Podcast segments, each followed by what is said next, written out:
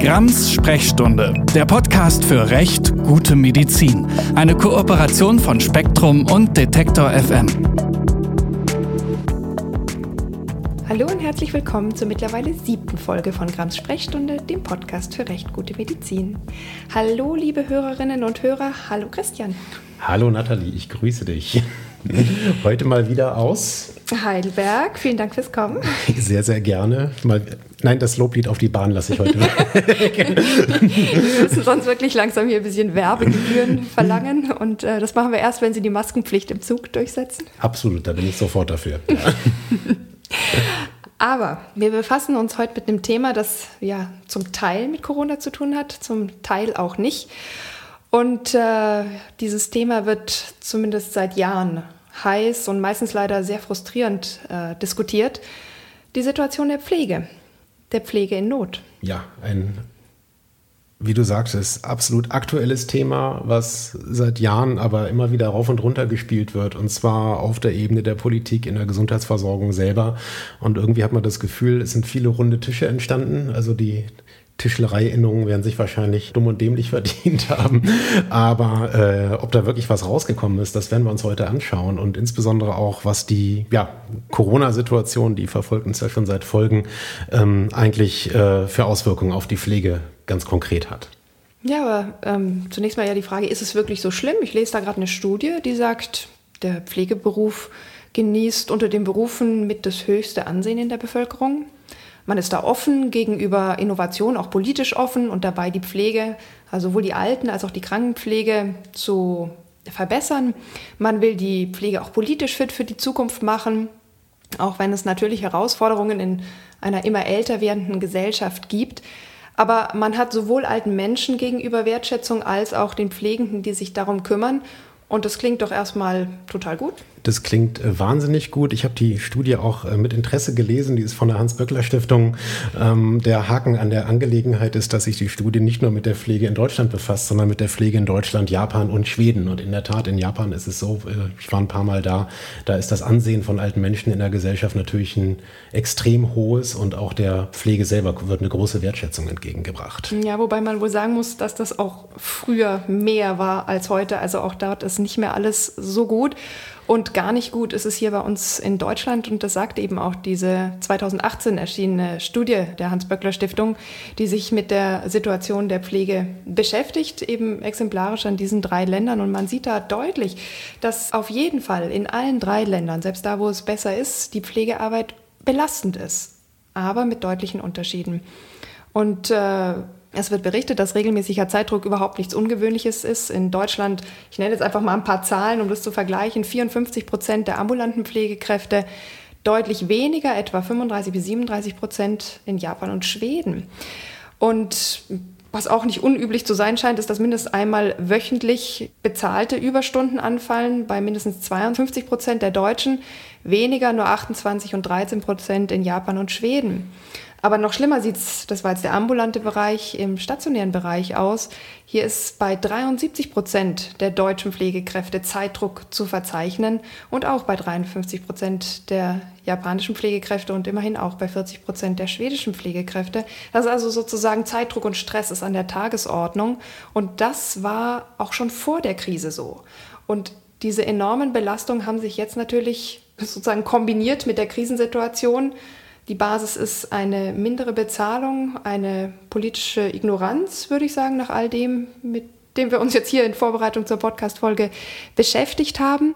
Und das heißt, da gibt es heute wirklich viel zu besprechen. Auch wieder tolle Gäste dabei. Aber vielleicht, sehr, ja, ja.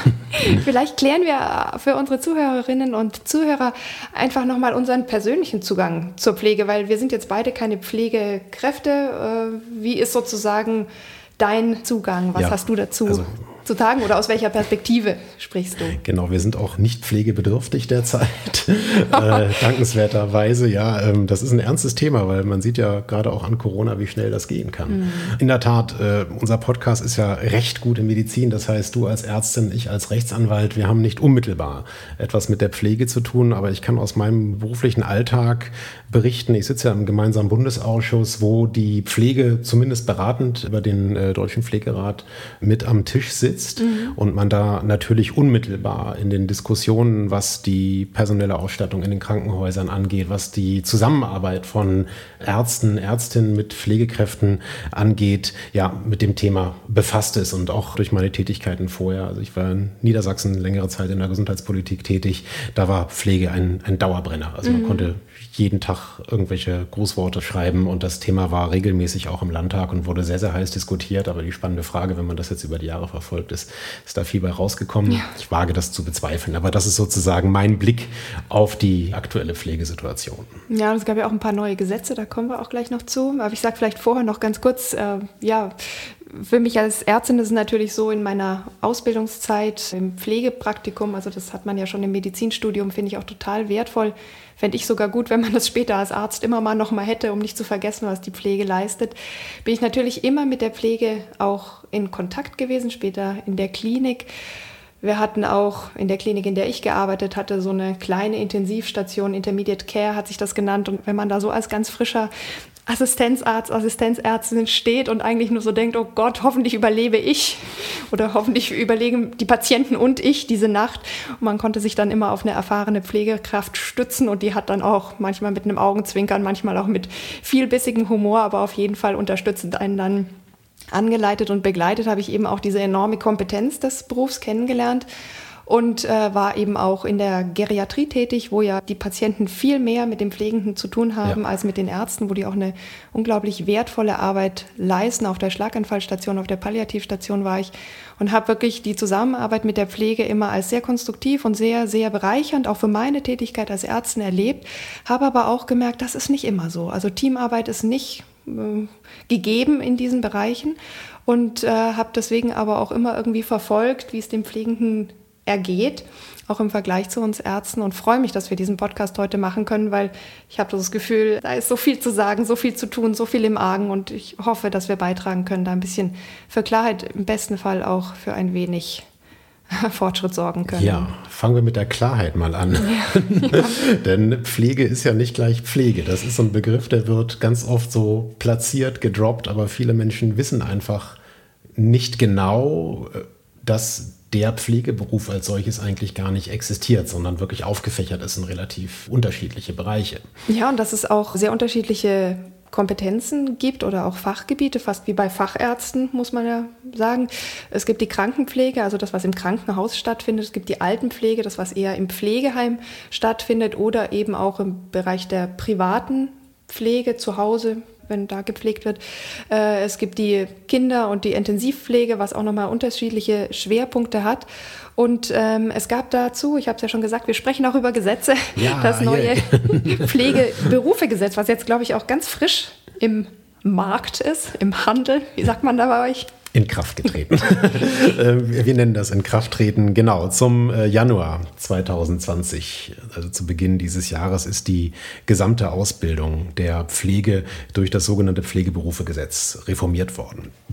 Und Kern dieses Pflegeberufegesetzes ist die Einführung einer generalistischen Pflegeausbildung. Früher war es so, man musste sich sofort entscheiden, mhm. in welchem Bereich, du hast die, die unterschiedlichen Sparten ja genannt, man eigentlich in die Ausbildung gehen möchte. Und jetzt hat man sozusagen eine, eine allgemeine Ausbildung geschaffen, die erstmal alle Auszubildenden befähigen soll, eben auch Menschen aller Altersstufen, angefangen von Kleinkindern bis eben in den geriatrischen Bereich, in allen Versorgungsbereichen, mhm. ambulant, stationär, Krankenpflege, Altenpflege eben zu pflegen. Und diese äh, generalistische Pflegeausbildung schließt nach drei Jahren ab mit einem Berufsabschluss. Der nennt sich Pflegefachfrau bzw. Pflegefachmann. Insgesamt kann man das genderneutral eben als Pflegefachkraft bezeichnen. Und die Ausbildung schließt eben mit der Pflegefachkraft ab. Vorher war das eine ein wildes Sammelsurium an unterschiedlichsten ähm, Ausbildungsbezeichnungen und Berufsbezeichnungen und man wollte das eben vereinheitlichen.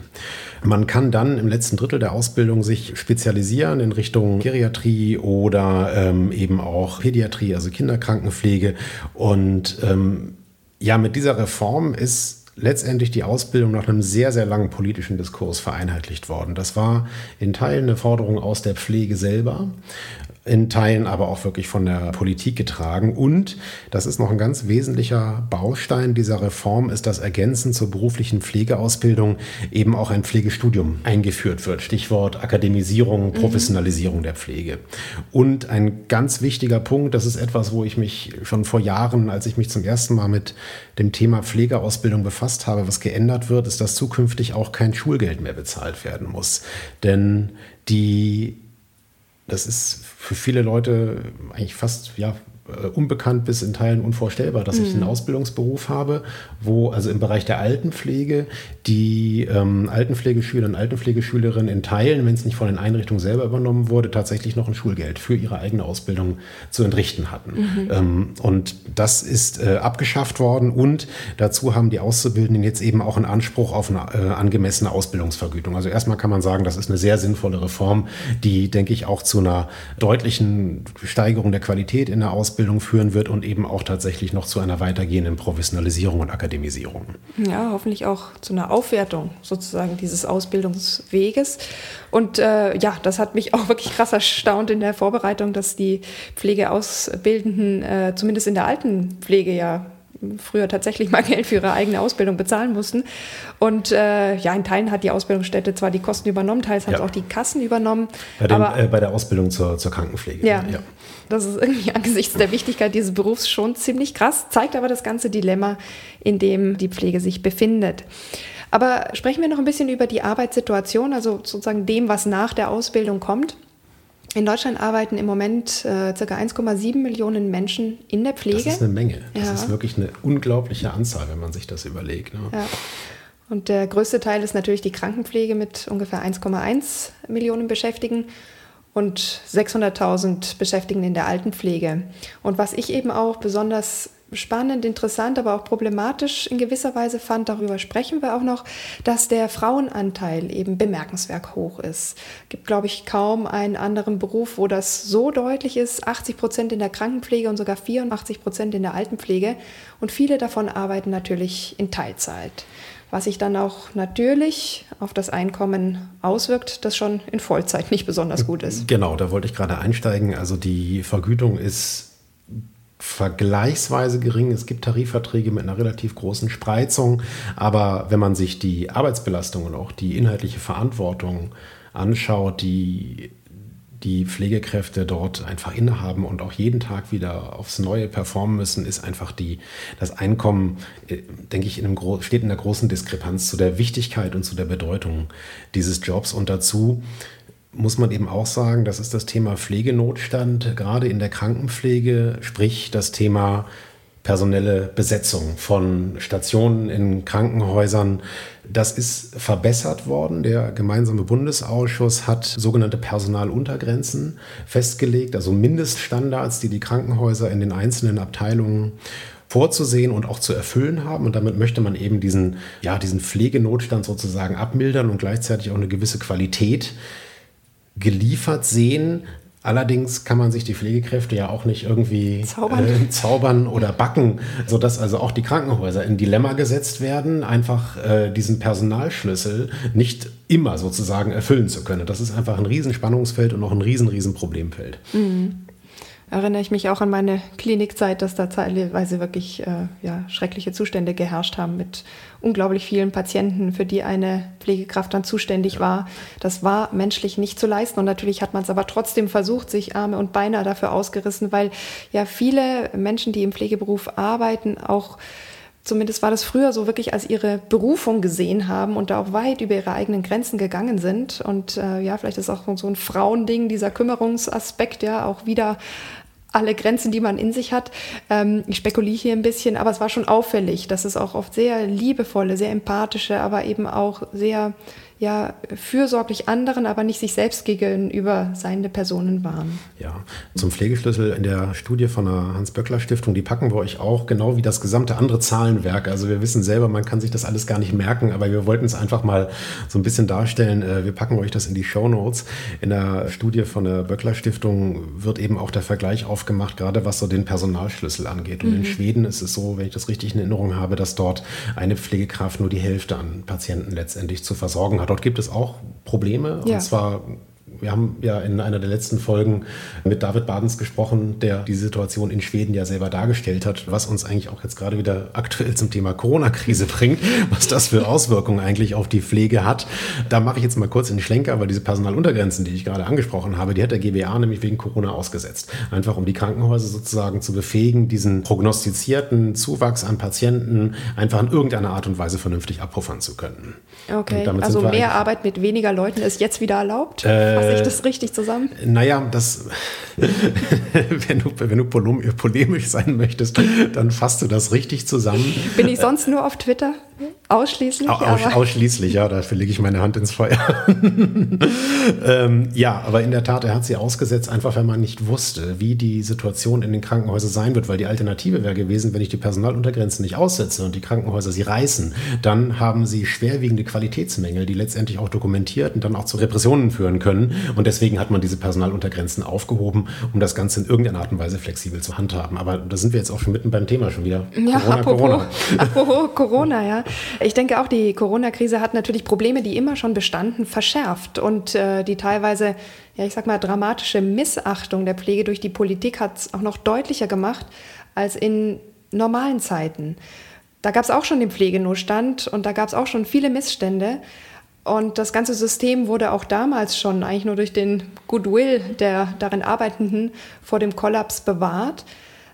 Aber irgendwie ist das alles jetzt noch schlimmer und stärker geworden durch diese Krise. Und es ist trotz allem immer noch so, dass auch hier in Deutschland, ich habe vorher von Japan gesprochen und von der Wertschätzung des Pflegeberufes. Die haben wir hier ja eigentlich auch. Also in, in Umfragen zu, wie beliebt ist der Beruf oder sozusagen wie wertgeschätzt ja, ist der also Beruf, ist die Pflege immer noch mit einer der. Ich glaube, immer Top 3 ja. seit vielen Jahren neben Feuerwehrleuten und. Genau, also man verlässt sich auch irgendwie total auf die Pflege. Und aus der Bevölkerung kam, glaube ich, gerade auch in dieser Krise jetzt ziemlich viel Support. Ich habe das auch auf Twitter erlebt, dass wirklich viele Menschen gesagt haben: Vielen Dank, dass ihr da seid und äh, auch von Erlebnissen berichtet haben, wo sie sich so unterstützt und, und supported gefühlt haben. Und trotzdem ist das sozusagen der Bevölkerungsteil. Der politische Teil wird in dieser Krise ebenfalls sehr schwer vermisst. Und äh, das ist besonders bedenklich, wenn man sich überlegt, welches Risiko Pflegekräfte auch gerade in dieser Krise durch das SARS-CoV-2-Virus hatten absolut, und haben. Absolut, denn es ist ja nicht nur die Arbeitsbelastung, sondern es ist eben auch ein deutlich erhöhtes Infektionsrisiko. Also die Weltgesundheitsorganisation hat jetzt ganz jüngst nochmal Zahlen veröffentlicht. Das sind zwar globale Zahlen, aber es gibt eben auch ähm, deutschlandweite Auswertungen, da kommen wir auch gleich drauf von der AOK, nämlich dass jeder zehnte Infizierte, also SARS-CoV-2 positive, Arzt oder Ärztin oder Pflegender ist. Ähm, das heißt, Beschäftigte im Gesundheitssektor machen 10% aller weltweiten Covid-19-Fälle aus. Mhm. Und damit zeigt sich eigentlich diese, diese Dramatik in der Situation. Das ist eine absolute Arbeitsspitzenbelastung mit einem erhöhten Risiko und das Ganze eben nicht nur körperlich, sondern tatsächlich auch mit einer hohen psychischen Belastung einhergehen.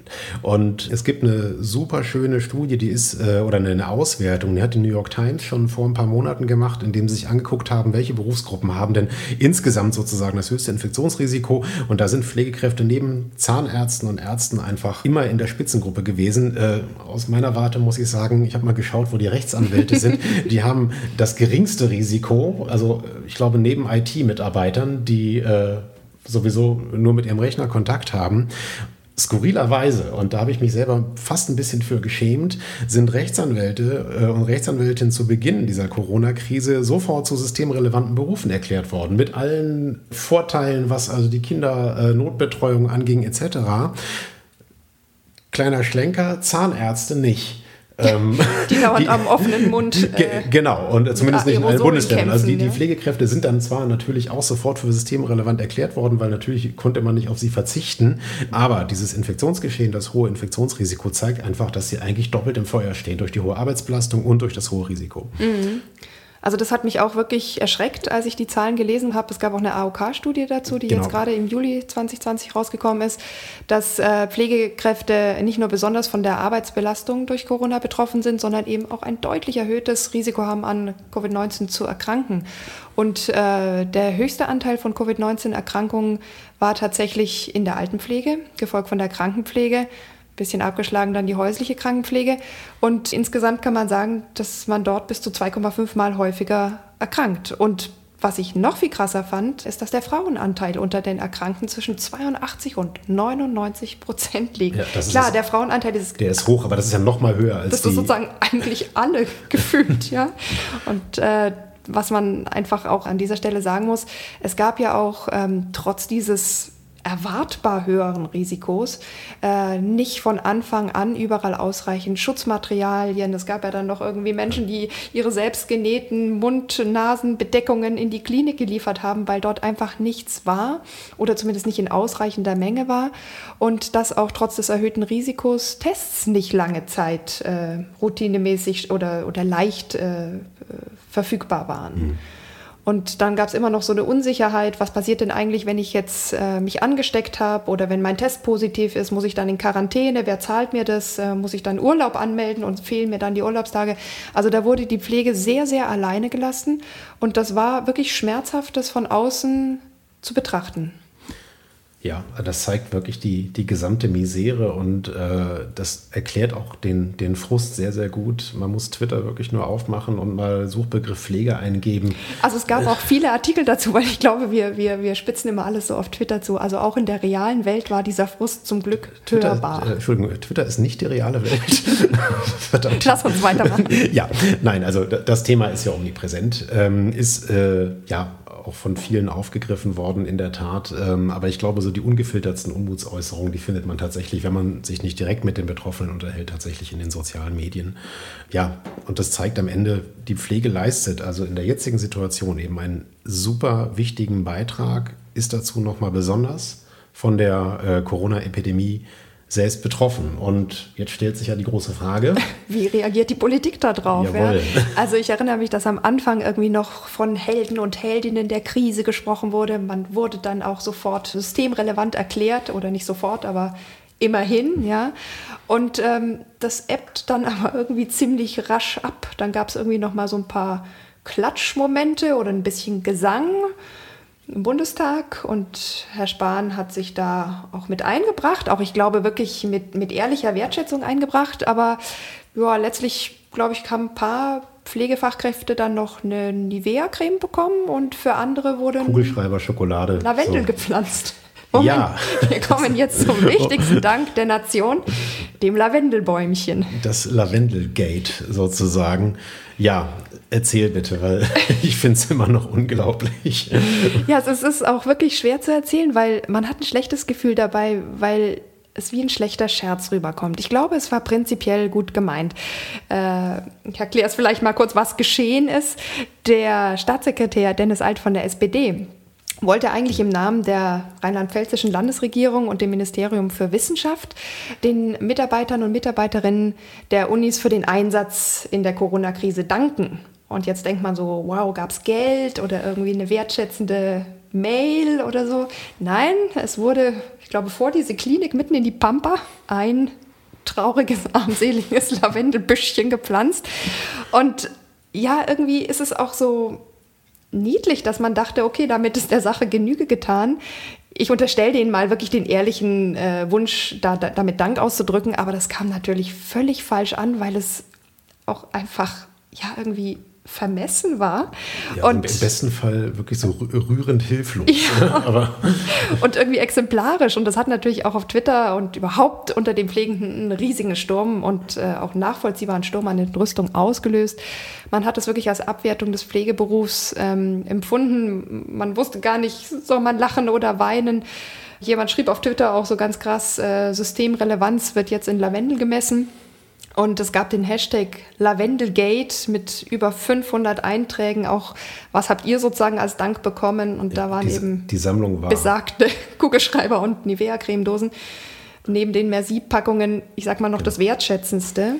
Und das ist natürlich schon sehr krass, vor allem vor dem Hintergrund, dass relativ am Anfang der Krise von Seiten der Gesundheitspolitik, auch von Herrn Spahn selbst, gesagt wurde, wir sehen das Dilemma, wir sehen die Problematik und wir werden uns erkenntlich zeigen durch einen Pflegebonus. Genau, der. Da dachte man erstmal, cool, aber was wurde da draus? Du hast das ein bisschen verfolgt. Ich habe das ein bisschen verfolgt, genau. Der Pflegebonus ist vom Gesundheitsminister im April angekündigt worden als finanzielle Wertschätzung für all diejenigen, die eben die Arbeit äh, in der Pflege, in der Krise leisten. Und ja, was ist am Ende beschlossen worden? Es gibt einen Pflegebonus, naja. aber eben nur für die Beschäftigten in der Altenpflege.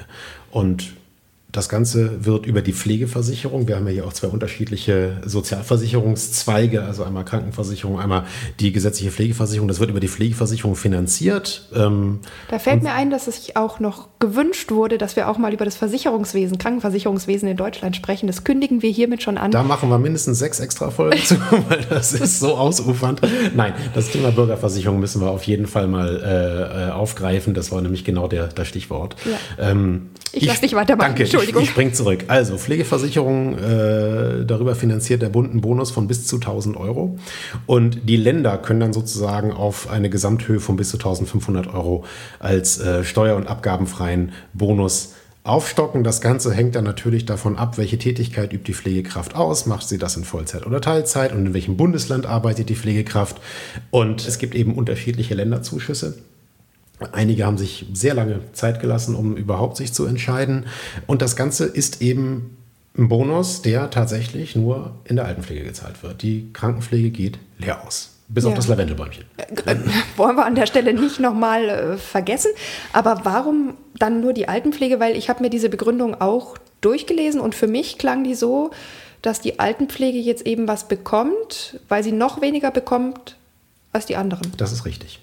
Okay, ich habe mich da also nicht irgendwie verlesen nein, oder getäuscht. Nein, das Bundesgesundheitsministerium hat auf seiner Internetseite das äh, genauso begründet, mhm. hat aber in Aussicht gestellt, dass es den Arbeitgebern natürlich jederzeit freisteht. Das machen die Kliniken oder, natürlich oder, alle. Oder den Ländern hier tatsächlich auch für die Krankenpflege einen entsprechenden Bonus auszuschütten. Es gibt einzelne Kliniken, die ja. das tatsächlich machen. Das verschärft aber letztendlich nur die Ungleichheit und auch das Gefühl der, der Benachteiligung ohne Grund, weil am Ende haben alle die gleiche Arbeit geleistet oder das gleiche Risiko getragen ja. zumindest. Ja, ja. Und ähm, also wir haben es heute auch noch mal zurückgespiegelt bekommen, gerade diese, dieses äh, Auseinanderfallen zwischen, sage ich mal, diesem Bonus mhm. und anderen Leistungen, die der Staat gefühlt relativ elegant aus der Tasche geschüttelt hat, wie zum Beispiel die 9 Milliarden für Lufthansa. Ja, da hatte ich eben heute auch noch mal mit Pflegefachkräften äh, diskutiert und das war tatsächlich in vielen äh, Diskussionen ein bisschen so der Kontrast, so nach dem Motto, wieso bekommen wir, die wir hier die ganze Verantwortung und auch das Risiko getragen haben, nichts? Und die Fluggesellschaften bekommen Geld, die jetzt die Leute ins Ausland fliegen und dann mit Corona wieder zurückholen. Ich bin schon wieder polemisch, entschuldigen. Aber äh, ja, da hat sich für mich auch die Frage gestellt, ähm, wieso ist das so?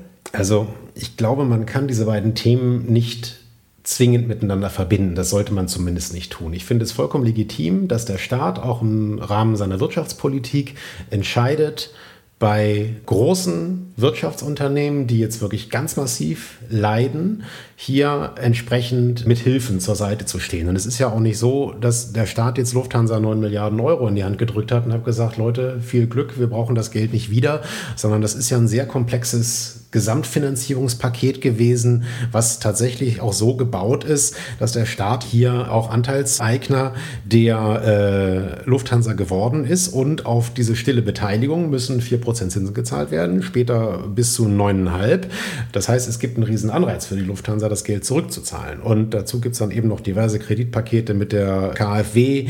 Aber äh, natürlich kann ich vollkommen nachvollziehen, dass dieses, dieser, ja, dieser üble Beigeschmack bleibt, dass äh, auf der einen Seite wirklich Riesenbeträge in ein Wirtschaftsunternehmen gesteckt werden, die auch nichts für die Krise konnten, weil Lufthansa hat war ja eigentlich wirtschaftlich äh, sehr, sehr gut aufgestellt und denen ja, ist Corona wirklich auf die Füße gefallen und die haben mehrere Zehntausend Mitarbeiter. Das, das hat natürlich viele, viele Gründe. Aber ich kann natürlich den Unmut verstehen, wenn dann auf der anderen Seite mit einer Begründung wie, naja, ihr kriegt nichts, weil die anderen noch weniger haben, äh, wenn dann in der Krankenpflege, wenn die einfach so hinten runterfällt. Zumal, wenn ich es richtig verstanden habe, ist es ja auch politisch denkbar und möglich gewesen, auch Gelder, Steuergelder für die Entlohnung der Pflege oder als Reward sozusagen auszuzahlen. Ja, also man hat ja im SGB 11, da wo die gesetzliche Pflegeversicherung verankert ist, genau diese Regelung sozusagen vorgesehen für die Ausschüttung des Pflegebonus. Und so etwas hätte man ohne weiteres auch im Rahmen des SGB 5 äh, im Recht der gesetzlichen Krankenversicherung genauso verankern können, beziehungsweise hätte dann auch mit den Ländern irgendein so Paket schließen können, dass die über die Krankenhausfinanzierung das Ganze hätten abdecken können. Also rechtlich wäre das ohne weiteres möglich gewesen. Das ist am Ende eine reine politische Entscheidung gewesen, dass man das nicht wollte. Mhm. Und was diese politische Entscheidung mit den Pflegekräften macht. Darüber wollen wir natürlich vor allem mit den Pflegekräften sprechen, weil es ist in diesen Diskussionen sowieso immer wieder so gewesen, dass man zwar wahnsinnig viel über die Pflege gehört hat, aber mit der Pflege hat niemand so richtig gesprochen. Wahrscheinlich hatten die auch einfach keine Zeit, weil sie sich um ja. die kranken Menschen kümmern mussten. Aber wir haben zumindest mit Alexander Jorde Zeit gefunden, uns zu unterhalten und haben dieses Gespräch, weil er natürlich auch im Schichtdienst arbeitet, er schon hat Zeit vor, gefunden für uns. Ja, ja so rum, äh, schon voraufgezeichnet und und ähm, für all die, die Alexander Jordan noch nicht kennen, er ist ziemlich bekannt geworden durch seinen Auftritt in der ARD Wahlarena, so eine Fernsehsendung, die im Jahr 2017 mit Frau Merkel stattgefunden hat. Und er war damals Auszubildender in der Gesundheits- und Krankenpflege und hat sie auf wirklich unglaublich gute Weise mit den Missständen in der Pflege konfrontiert, sehr eloquent. Die, die Bundeskanzlerin. Die ja, Bundeskanzlerin, genau. ja. Und äh, hat wirklich auf Missstände in der Pflege aufmerksam gemacht und ist dadurch, ja, ich sag mal, zum Sprachrohr der jungen Pflegenden, der Auszubildenden geworden. Und wir haben ihn einfach mal angerufen. Jawohl. Hallo Alexander, wie schön, dass du heute dabei bist. Und ja, im Moment hat man ja gerade den Eindruck, dass äh, ihr Pflegenden Tausende an Corona erkrankte Menschen durch diese Krise gebracht habt, gepflegt habt. Und was dann passiert ist, ist im Grunde genommen, es wurden zwei wunderschöne Lavendelbäumchen gepflanzt und ungefähr dreimal haben irgendwelche Leute im Bundestag oder auf dem Balkon geklatscht. Äh, was wollt ihr denn eigentlich noch? Naja, also natürlich, das ist jetzt so ein bisschen flapsig formuliert, aber wir wissen eigentlich alle, dass das natürlich bei weitem nicht reicht. Man muss da, glaube ich, immer ein bisschen auch differenzieren. Also ich glaube schon, dass einige, die jetzt als Privatpersonen auf dem Balkon stehen und klatschen, das wirklich ernsthaft als Dank meinen. Und dann nehme ich das auch so an und finde es auch okay. Ich finde aber, wenn jemand, wie Politiker beispielsweise im Bundestag dann aufstehen und klatschen, die sind ja an einem Ort, wo sie was verändern können. Und da ist es dann tatsächlich etwas zynisch.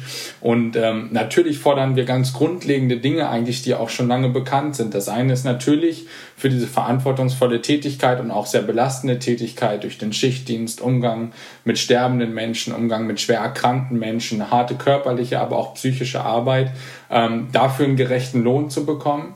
Und das andere ist natürlich auch entsprechend gute Arbeitsbedingungen, überhaupt akzeptable Arbeitsbedingungen zu haben. Das heißt, nur eine maximale Anzahl oder eine, eine geringere Anzahl äh, an Patienten, die man da versorgt, weil das einfach in vielen Krankenhäusern in Deutschland deutlich zu viel ist. Wenn man das jetzt mal in den Vergleich stellt, wir sind da bei 13 Patienten im Schnitt pro Pflegekraft, während Länder beispielsweise wie Norwegen bei ungefähr 5 Patienten pro Pflegefachkraft sind.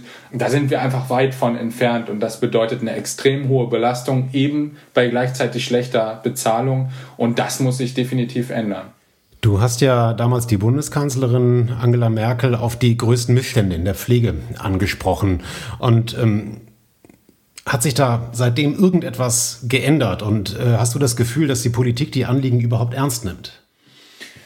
Jein, also es hat sich was geändert, definitiv. Also man muss ja auch immer irgendwie sagen, dass ähm, nicht jede Änderung sofort in der Praxis spürbar wird. Ich glaube, die größte Änderung, die aber auch noch aus der Legislaturperiode von davor stammt, sind definitiv die Personaluntergrenzen, die eingeführt wurden, die aktuell ausgesetzt sind aufgrund der Corona-Krise, aber grundsätzlich eigentlich gelten sollen. Das heißt, dass man in bestimmten Bereichen gesagt hat, hier dürfen maximal XY-Patienten von einer Pflegekraft betreut werden. Beispielsweise im Intensivbereich tagsüber 2,5 und nachts im Schnitt 3,5 Patienten pro Pflegekraft. Diese Grenzen gab es vorher nicht. Das war im Prinzip total offen. Das ist schon eine wichtige Veränderung und jetzt wurde ja auch im Koalitionsvertrag festgelegt, im aktuellen, dass das auf alle Stationen erweitert werden soll. Da bin ich gespannt, wann und wie das umgesetzt wird, weil es ist natürlich nicht sinnig, wenn das nur auf einigen Stationen ist, weil was passiert, es wird Personal hin und her geschoben, um diese Quoten zu erfüllen. Das ist natürlich nicht Sinn der Sache. Es soll eben auf allen Stationen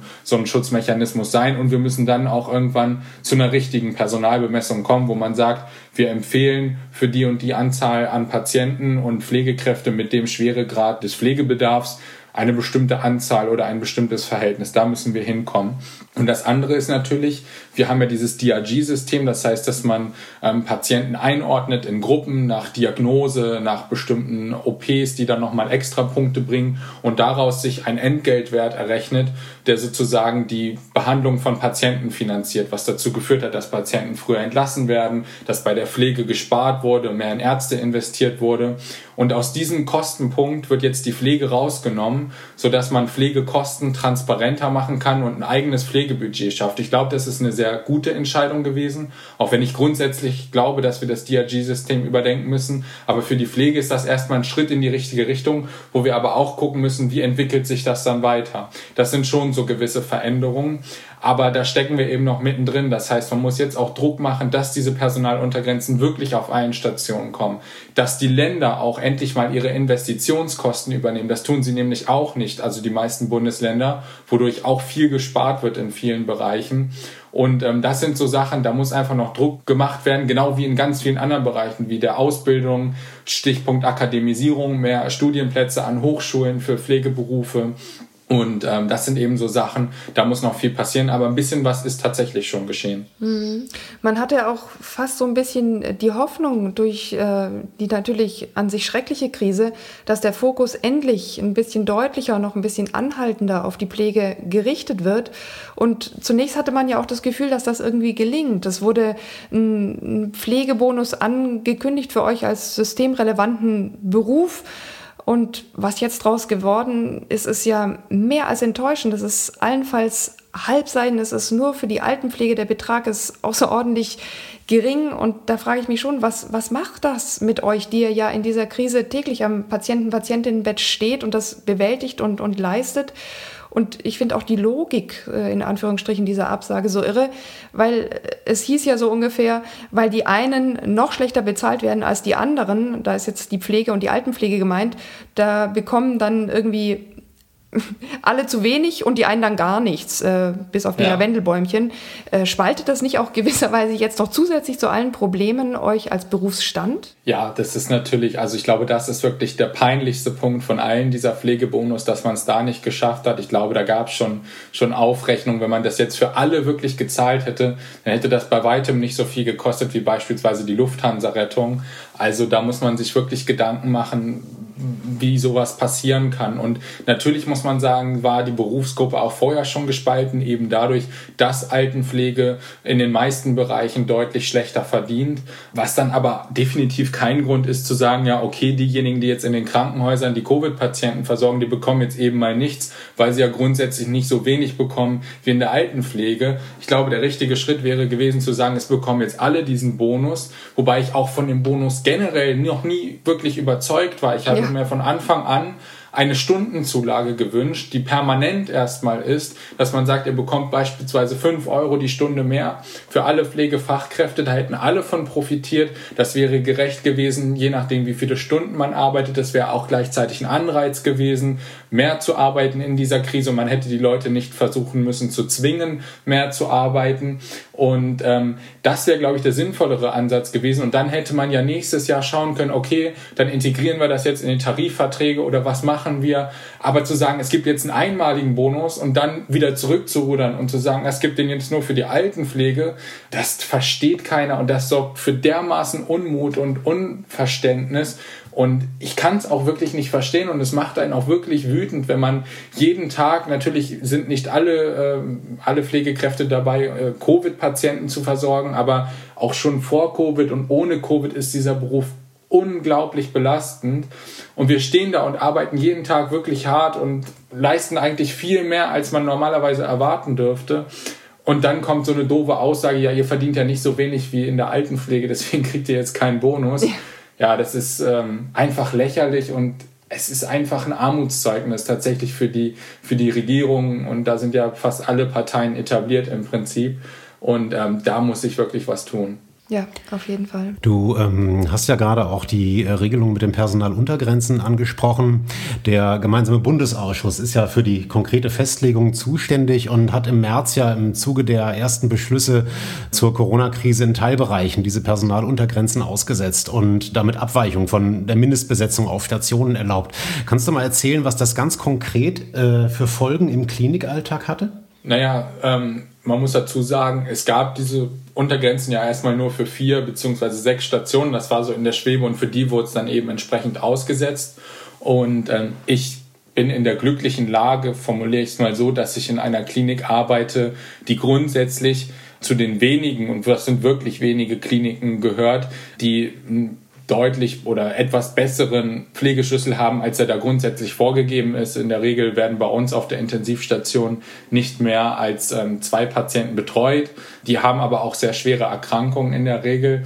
Man muss dazu sagen, wenn man jetzt, jetzt beispielsweise in Niedersachsen guckt, war es letztes Jahr so, dass ein Drittel aller Kliniken regelmäßig Betten sperren mussten, weil sie diese Personaluntergrenzen nicht einhalten konnten. Und jetzt muss man sich überlegen, gab es ja gerade an diesem Peak von Corona auch auf einigen Intensivstationen deutlich mehr Nachfrage nach Betten. Das heißt, dass dort eine deutlich höhere Belastung war und dass viele Krankenhäuser Betten aufgemacht haben, wo ja vorher schon kein Personal zur Verfügung stand. Man muss sich mal überlegen, das ist halt auch immer schwer zu verdeutlichen für Menschen, die nicht in diesem Beruf arbeiten und auch das Leben auf einer Intensivstation nicht kennen, was es bedeutet, wenn nachts einer vier Patienten oder teilweise fünf Patienten versorgen soll. Das ist fast nicht möglich, weil jeder Patient, der auf einer Intensivstation liegt, der liegt da, weil er akut in einer lebensgefährdenden Lage ist. Der kann jede Sekunde in eine Situation geraten, wo es wirklich um Leben und Tod geht, wo man schnell und, und zügig und konzentriert handeln muss.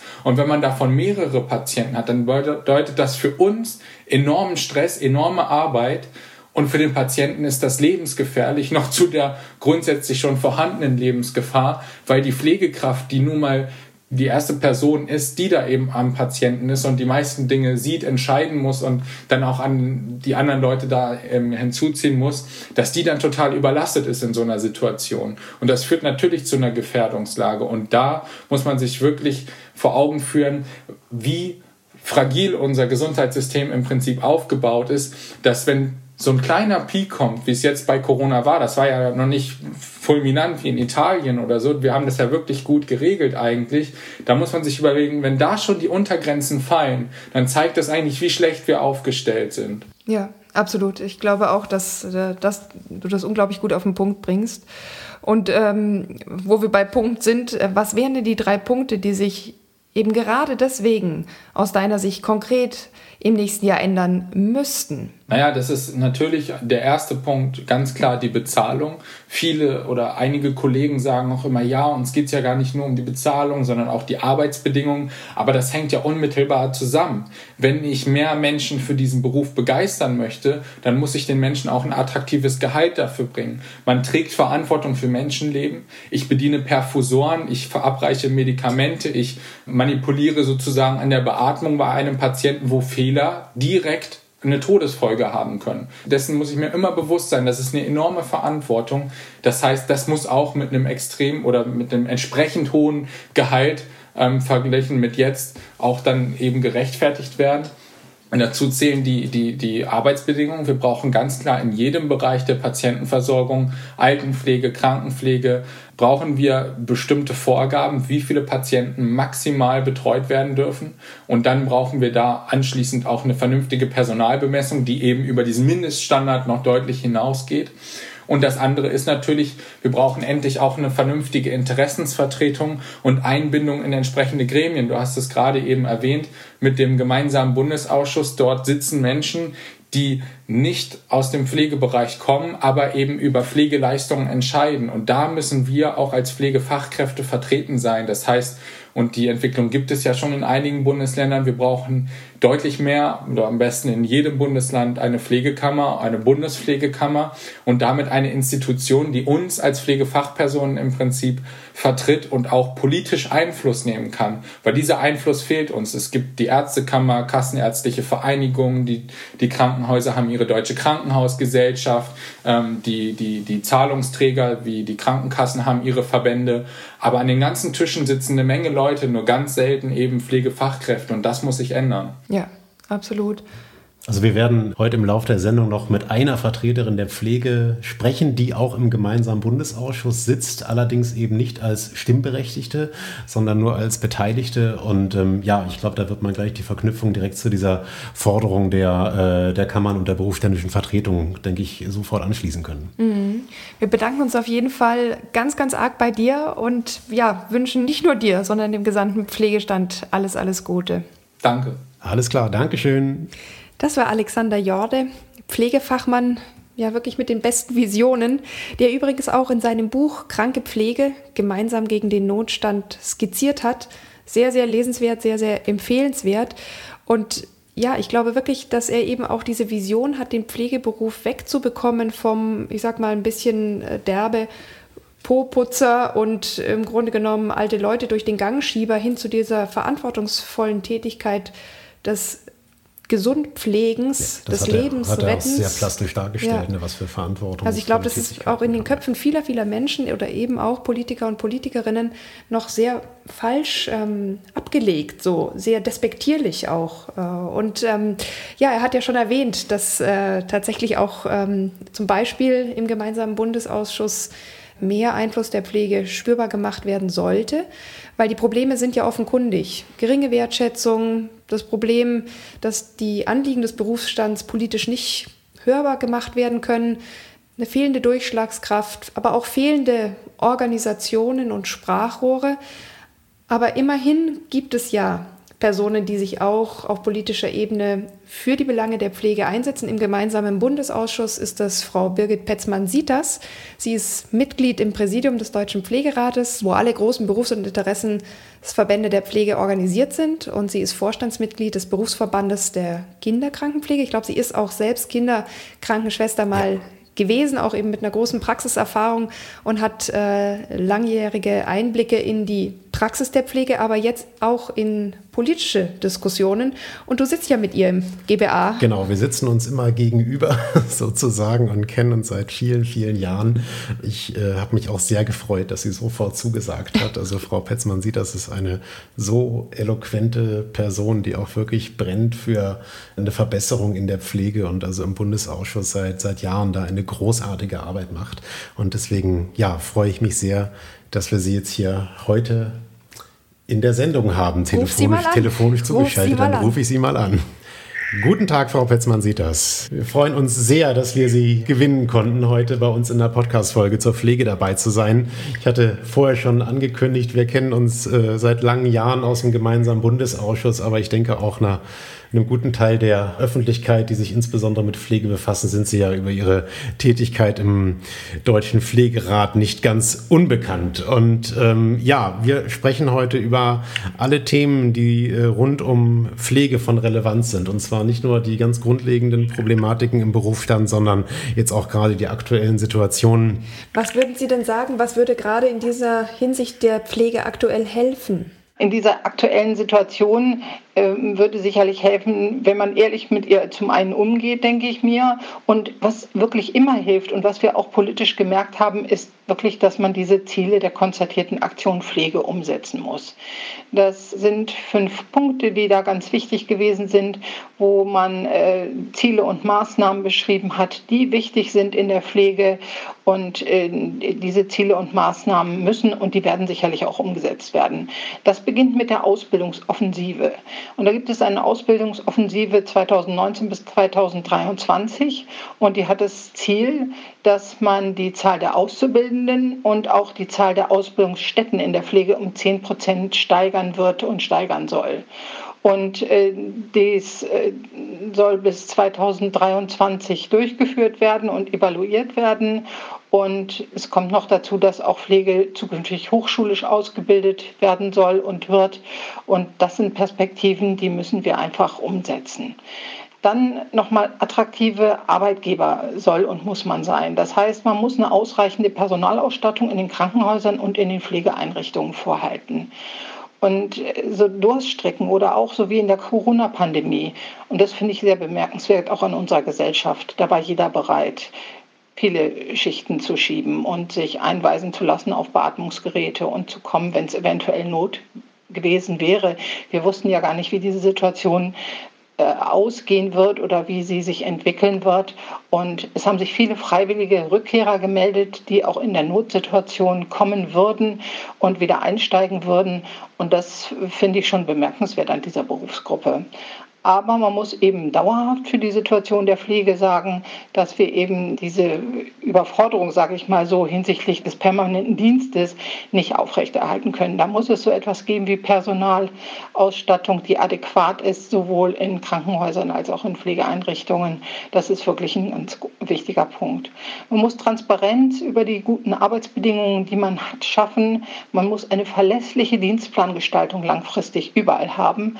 Das ist das, was die Menschen heute sehr stört oder gestört hat, auch in der Vergangenheit, dass man nie wusste, wann hat man Dienst, ist eine Notsituation, muss man das Wochenende wieder schieben. Das äh, muss wirklich verlässlich sein. Man muss kompetent führen in den Unternehmen. Das heißt, flache Hierarchien sind heutzutage gefragt.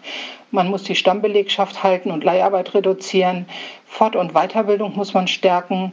Und sachgrundlose Befristung, die es immer noch gibt, das kann man sich eigentlich gar nicht vorstellen in diesen Zeiten, die muss man auch abschaffen. Das sind ja eine ganze Reihe an äh, wirklich überaus wichtigen Punkten, die ja sowohl die ganz äh, konkrete Arbeitssituation betreffen, als auch ja letztendlich einen Appell an äh, auch an die Verantwortlichen in der, äh, in der Politik darstellen. Was kann denn die Pflege generell tun, um sich mehr Gehör zu verschaffen und was, was kann der Berufsstand insbesondere dafür tun? Ja, der Berufsstand ähm, kann sich in dem mehr Gehör verschaffen, indem man sich wirklich politisch auf den Weg macht über die Kammern, die es zu gründen gilt in den Ländern, in denen es noch keine gibt und über die Bundespflegekammer.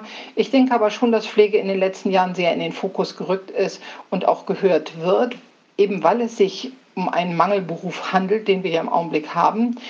Wir müssen als Berufsstand eine starke Gemeinschaft sein, mit einer Stimme sprechen und aber auch die Gesellschaft mitnehmen.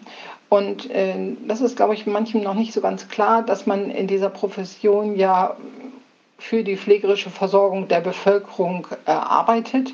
Aber die Bevölkerung muss sich auch damit auseinandersetzen, wie sie denn gepflegt werden möchte und äh, wie sie sich denn Pflege letzten Endes vorstellt. Ich habe manchmal den Eindruck, dass die Menschen in diesem Land sehr genau wissen, welches Auto sie fahren wollen und wie dieses Auto denn aussieht oder wie es denn bestückt sein soll. Wenn es aber um die eigene Gesundheit geht, dann macht sich der Mensch oftmals keine Gedanken darüber, wie möchte ich im Alter eventuell gepflegt werden, wenn ich pflegebedürftig werde, wie möchte ich wohnen, wie möchte ich leben. Und äh, da müssen wir, glaube ich, gegenseitig aufeinander nochmal zugehen und unsere Kompetenzen klar machen als Berufsgruppe, aber auch die Bevölkerung mitnehmen, dass sie sich mit diesem Thema auseinandersetzen werden muss. Ja, sind denn äh, gerade zu diesem Zwecke die Einrichtung von Pflegekammern oder auch sowas wie einer Gewerkschaft wie dem Bochumer Bund aus Ihrer Sicht der richtige Weg? Es geht gar nicht ohne Pflegekammern und es geht auch nicht ohne Gewerkschaften. Und ja, unbedingt, Pflegekammern sind in der Selbstverwaltung ein wichtiger Baustein im Gesundheitswesen, in dem die Regelung nun mal über die Selbstverwaltung stattfindet. Viele im Gesundheitswesen tätigen Professionen haben Kammern, so wie die Ärztekammer, Zahnärztekammer, Psychotherapeutenkammer. Und das ist eigentlich nur selbstverständlich, dass die Pflegeberufe auch eine eigene Kammer haben müssen und auch haben werden. Und einige Bundesländer machen es uns ja vor. Da läuft das einigermaßen geräuschlos vonstatten, dass die Kammern gegründet worden sind und auch schon gute inhaltliche Arbeit geleistet haben. Und andere Bundesländer, die tun sich da wirklich schwerer. Und da muss noch ein bisschen nachgearbeitet werden, damit das auch auf einen guten Weg kommt. Aber auch mit der Bundespflegekammer, denke ich mir, werden wir auf einem guten Weg sein, dass äh, die Kammern hier äh, errichtet sind und errichtet werden. Und ohne die wird es nicht geben auch genauso ohne Gewerkschaften geht es auch nicht in der Pflege, das ist ganz klar. Also ein klares Plädoyer für eine starke Interessenvertretung, eine starke Stimme der Pflege. Sie haben das Thema Professionalisierung auch schon angesprochen. Sagen Sie uns noch ein bisschen was dazu. Brauchen wir eine inhaltliche Aufwertung des Berufs und in welche Richtung kann sich das entwickeln? Also ich erinnere mich dann, dass wir vor Jahren schon im Bundesausschuss über die Frage der äh, Übertragung von ärztlichen Tätigkeiten auf Pflegekräfte uns äh, ja sehr äh, lang und intensiv mit damit auseinandergesetzt haben. Aber das Ganze ist ja lange im Diskurs. Aber in welche Richtung muss sich das aus Ihrer Sicht entwickeln? Ja, auch das muss sich wirklich in diese Richtung weiterentwickeln, wie wir das im gemeinsamen Bundesausschuss mit dem Paragraphen 63 äh, schon beschlossen haben. Aber es gibt noch einen zweiten Punkt, den finde ich eigentlich sehr positiv. Da hat das Pflegeberufegesetz äh, mit dem Paragraphen 4 schon eine eigenständige pflegerische Aufgabenerlaubnis aufgeführt, und zwar, dass die pflegerischen Aufgaben nur umfasst werden dürfen hinsichtlich der Erhebung und Feststellung des Pflegebedarfs von examiniertem Pflegepersonal, Organisation, Gestaltung, Steuerung des Pflegeprozesses von diesem examinierten Pflegepersonal und Analyse, Evolution und Qualitätssicherung ebenso. Und das sind schon mal ganz wichtige Punkte, finde ich, die in diesem Gesetz jetzt festgeschrieben worden sind, was jetzt ab 2020 gilt.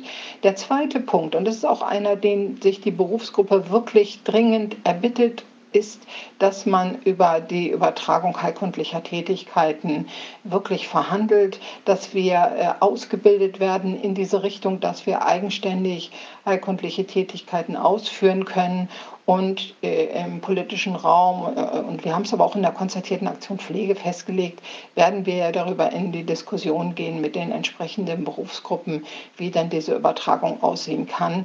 Und äh, für die Zukunft der Versorgung der Bevölkerung, das muss man wirklich sagen, wird es auch in diese Richtung gehen müssen. Da bleibt uns gar nichts anderes übrig. Das waren ganz, ganz klare Worte zum Abschluss. Äh, Frau Petz, man sieht, dass wir bedanken uns sehr, sehr herzlich bei Ihnen für die, ja, für die sehr eindrücklichen Statements und ähm, ja, hoffen, dass äh, das genauso weiter transportiert werden wird, damit äh, sich die Rahmenumstände, so wie Sie das skizziert haben, für die Pflege sich tatsächlich verbessern. Ganz herzlichen Dank. Das war Frau Petzmann. Sieht das, sie ist Mitglied im Präsidium des Deutschen Pflegerates und im gemeinsamen Bundesausschuss und damit tatsächlich. GBA. ja, wichtige Stimme. Und äh, ja, jetzt haben wir zwei so tolle Vertreter aus der Pflege gehört und gesprochen. Und ähm, lass uns ein bisschen drüber diskutieren. Was, was könnte man jetzt tun? Was steht an? Ich meine, die haben ja beide super Ideen, auch unheimlich eloquent und auf den Punkt äh, zur Sprache gebracht. Und ich möchte zumindest nicht, dass das in unserem Podcast untergeht. Nein, das sollte es auf keinen Fall. Also was ich immer wieder unglaublich finde, wenn man sich mit Vertreterinnen und Vertretern aus der Pflege unterhält, wie eloquent und wie engagiert ja. die hinter ihrem Beruf stehen und was die für das Wohl aller Patientinnen und Patienten und in der Altenpflege für die Pflegebedürftigen tatsächlich jeden Tag leisten und auch mit Herzblut leisten wollen. Und umso tragischer finde ich das, dass seit Jahren die Missstände immer wieder artikuliert werden, die auch eigentlich alle offenkundig auf dem Tisch sind. Und wenn es dann mal zu Situationen kommt, wo man wirklich tatsächlich Strukturverbesserungen oder sei es auch nur punktuelle Verbesserungen vornehmen könnte, dann wird in der Politik rumlaviert und am Ende bleibt einfach nur ein großer Frust und das haben wir sowohl der Alexander Jorda als auch Frau Petzmann sieht das sehr klar auf den Punkt gebracht, dass das Ganze auch keine Neiddebatte in der Pflege ist, sondern einfach nur unglaublich frustral, dass es zu dieser Ungleichbehandlung kommt und diese ganz wesentlichen Strukturprobleme, die alle bekannt sind und die die Pflegekräfte eigentlich ja bislang immer klaglos hingenommen haben, tatsächlich nicht angegangen werden. Ja, und ich glaube, beim Stichwort Neiddebatte ist auch ganz wichtig, dass es keine Neiddebatte zwischen Ärzten und Pflegenden gibt. Also ich erinnere mich einfach an eine Situation, als ich noch nicht mal Medizin studiert habe, mein erstes Pflegepraktikum in der orthopädischen Klinik gemacht habe und der Pfleger mir dort gesagt hat, mich einfach so ein bisschen beiseite genommen genommen hat und gesagt hat, werd nie arrogant als Ärztin, vergiss nie, wer die meiste Zeit mit den Patienten, Patientinnen verbringt, das sind wir als Pflegende. Und wir haben deswegen auch oftmals das bessere Gespür sozusagen für den Patienten, neben all dem Wissen, das wir natürlich in der täglichen Arbeit mit den Patienten und Patientinnen erwerben. Und äh, sozusagen auch wenn du später mal fertig studiert hast, vergiss das nicht.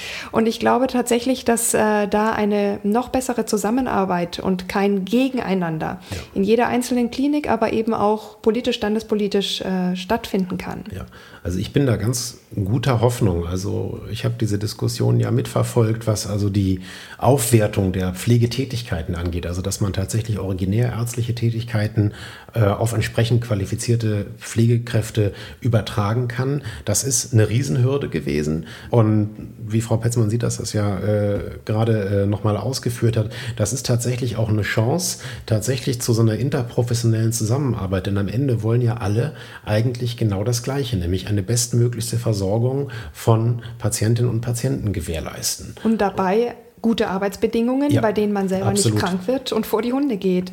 Und ich glaube, da ist auch das Stichwort Professionalisierung, wir haben es gehört, Akademisierung ganz, ganz wichtig, ja. dass man auch von diesem Framing wegkommt, das ist die Schwester und der Pfleger, die sind sozusagen in diesem Konglomerat nicht so wichtig und dass man wirklich dazu kommt zu sagen, nein, das sind die entscheidenden Rädchen, die auch wirklich einen tollen Beruf haben. Also es ist ja so, man, man studiert Medizin, um mit Patienten, mit Menschen zu arbeiten. Man sieht die aber mitunter nur minutenweise. Dann ist entweder schon der nächste dran oder man ist mit was anderem beschäftigt. Und man hat gar nicht die Zeit, sich sozusagen den Patienten, Patientin als Mensch zu widmen. Das prangere ich ja auch an allen anderen Stellen an. Aber ich glaube, es könnte so sein, dass man das im Bereich der Pflege noch mehr hat dass man wirklich den Menschen begegnet, da auch mit viel Empathie zu deren Gesundwerdung beitragen kann, sie begleiten kann, auch in lebensbedrohlichen Situationen begleiten kann. Und das ist unglaublich wertvoll. Das ist wirklich, ich denke, ein unterschätzter Beruf. Ja, und äh, das Verrückte ist ja auch, dass die Wertschätzung in der Bevölkerung so unglaublich groß ist. Aber wenn man sich so Erhebungen anschaut, wie viele Jugendliche denn tatsächlich sich vorstellen können, in der Kranken- oder auch in der Altenpflege zu arbeiten. Diese Zahlen also eigentlich komplett das Gegenteil ja. darstellen. Und deswegen fand ich dieses Plädoyer von beiden einfach auch nochmal so wahnsinnig sympathisch und auch wirklich so überzeugend, weil das aus eigentlich ja aus dem, aus dem wirklichen Innersten rauskam, dass es ein unglaublich toller, äh, erfüllender Beruf sein kann, wenn die Rahmenumstände wenn. tatsächlich stimmen. Ja, und, und ich glaube, dafür müssen es auch die Pflegenden selbst schaffen, sich in der Politik mehr Gehör zu verschaffen. Und übrigens auch, das will ich vielleicht als kleine Kritik am Pflegeberuf äh, hier anbringen, eine, eine hörbare Kritik, die nicht nur im Anklagen besteht. Äh, weil das ist manchmal das, was mich so ein bisschen stört. Es gibt dann viel Anklage, viel Häme, auch natürlich viel Enttäuschung und Frustration. Aber das kann man vielleicht sublimieren, sage ich mal ein bisschen sophisticated, ähm, und daraus tatsächlich eine konstruktive Arbeit an einer Verbesserung, an Visionen, aber auch ganz konkreten Umsetzungen machen, sei das jetzt durch Gewerkschaften, sei das durch Pflegekammern, aber auch durch, ähm, ich sag mal, irgendwelche Aktivismusaktionen oder sowas. Da sind auch Hashtags immer super gut geeignet. Und das ist sicherlich anstrengend, das neben dem sowieso schon anstrengenden Beruf letztlich in der Freizeit zu leisten.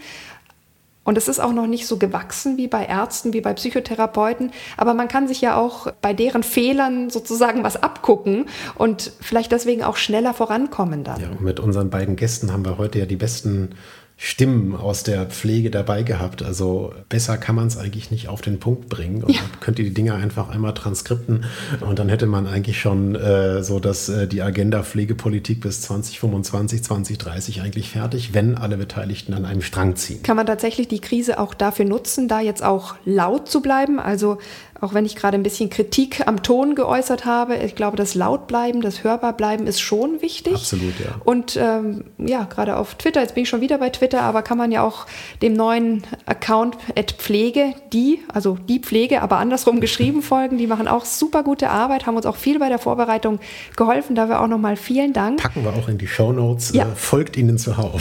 Genau. Und äh, ja, ich glaube, was jeder von uns tun kann, es sollen ja nicht nur die Pflegenden was tun und die Politik, Politik was tun, sondern auch wir können was tun. Ich glaube, wir müssen uns tatsächlich immer wieder vor Augen halten, wir alle werden mal krank, wir alle werden alt und mitunter sehr alt, sind auch vielleicht lange pflegebedürftig. Und das sollten auch Politiker und Politikerinnen nicht vergessen. Aber das, was Frau Petzmann sieht, das sagte, ist, es ist unser aller Aufgabe als Gesellschaft, auch eine Vision, ein Bild davon zu entwickeln, wie wollen wir alt werden, wie wollen wir dann gepflegt werden, was soll geschehen, wenn wir im Krankenhaus sind, wenn wir in eine Pflegeeinrichtung kommen. Und das ist, glaube ich, unsere Aufgabe, da tatsächlich noch bessere Visionen zu entwickeln. Und äh, dazu gehört für mich auch, ich habe es schon mal gesagt, aber ich will das noch mal ein bisschen mehr verdeutlichen, so eine Art Umframing des Berufs stattfinden zu lassen. Mir geht es immer noch ein bisschen zu sehr in die Richtung, ach, das sind irgendwelche Muttis, die arbeiten nebenbei noch für ihre Berufung, machen ein bisschen was Menschenfreundliches, was Fürsorgliches, während der Mann das ordentliche Geld Oder verdient. man kann sie sich im Zweifel, wenn sie fehlen, irgendwie aus aller Herren Länder irgendwie einfliegen Genau, lassen, einkaufen. ne? einkaufen Herr Spahn ja. geht ein bisschen auf Akquise, kauft ein paar Pflegekräfte ein. Und ich denke, es sollte hingehen zu dem, was es wirklich ist. Die Pflege ist ein verantwortungsvoller Beruf mit guter, vielleicht zunehmend akademischer Ausbildung, der gesellschaftliche Wertschätzung erfahren sollte, aber eben auch eine faire Bezahlung. Alexander Jorde hat es angesprochen. Es braucht eine Art Risikobonus, es braucht eine Stundenzulage zum Beispiel während der Corona-Krise, aber natürlich auch ein insgesamt adäquates und faires Lohnniveau, planbare Dienstzeiten, das hatte Frau Petzmann-Sieters angesprochen und damit sozusagen äh, die Wahrnehmung von innen, aber von außen auch einfach besser zu machen. Das sollte uns eine gute Pflege wert sein. Ja, ich will noch nicht äh, den Abschluss einläuten, weil ich glaube, eine Sache ist noch wichtig und über die haben wir heute gar nicht gesprochen. Was wir angesprochen haben, ist, dass die Pflege sich als Berufsstand innerhalb des der Pflege nicht spalten lässt, aber ich glaube, es ist auch wichtig, die Pflegewissenschaften, die es ja auch gibt, also Wissenschaft über die Pflege, Ja. nicht wie kann sich die Pflege verbessern, sondern sozusagen Pflegewissenschaften äh, mit einzubeziehen und zu integrieren und dadurch auch nochmal mehr Impetus zu bekommen. Ich glaube, auch da ist die Akademisierung ein ganz, ganz wichtiger Schritt, äh, um dann in den Fakultäten tatsächlich sowohl von dem theoretischen Ansatz her, der sich ja mit der Pflege als solcher befasst, als auch die Pflege von der praktischen Seite her tatsächlich ein, ja, ein gemeinsames Bild zu entwickeln. Ja, ich glaube, da gibt es noch so ein bisschen Berührungsängste. So, oh, die haben jetzt studiert, ja, jetzt wollen die was Besseres sein. Wollen die dann vielleicht wir, auch? wir laden die mal alle hier ein. Wir machen mal Gruppentherapie für die verschiedenen Zweige. Genau, nein, nein. da maßen wir uns zu viel an. Aber ich, das ist mir einfach aufgefallen, auch bei der Recherche, dass da innerhalb des Pflegeberufs und so Pflegebegleitwissenschaften auch viel Konkurrenz und viel Missgunst manchmal auch herrscht. Und ich glaube, wenn man das irgendwie mehr zu so einer Synergie vereinen könnte, dann hätte man auch einen viel stärkeren Rambock, um politisch dann tatsächlich was in Bewegung zu setzen. Schauen wir mal. Das war das Schlusswort. Das war das Schlusswort, das war ein sehr schönes Schlusswort. In diesem Sinne, bleibt uns gesund, vor allem in dieser Krise. Auch natürlich alle zuhörenden Pflegekräfte, bleibt bitte gesund und vielen, vielen, vielen Dank für all das, was ihr trotz widrigster Umstände für uns alle leistet, jetzt und in Zukunft. Danke. Bleibt uns gewogen, wenn ich das noch nicht gesagt habe. Nein, Und hast du noch nicht? Bis zur nächsten Folge von Grams Sprechstunde, der Podcast für Recht. Gute Medizin.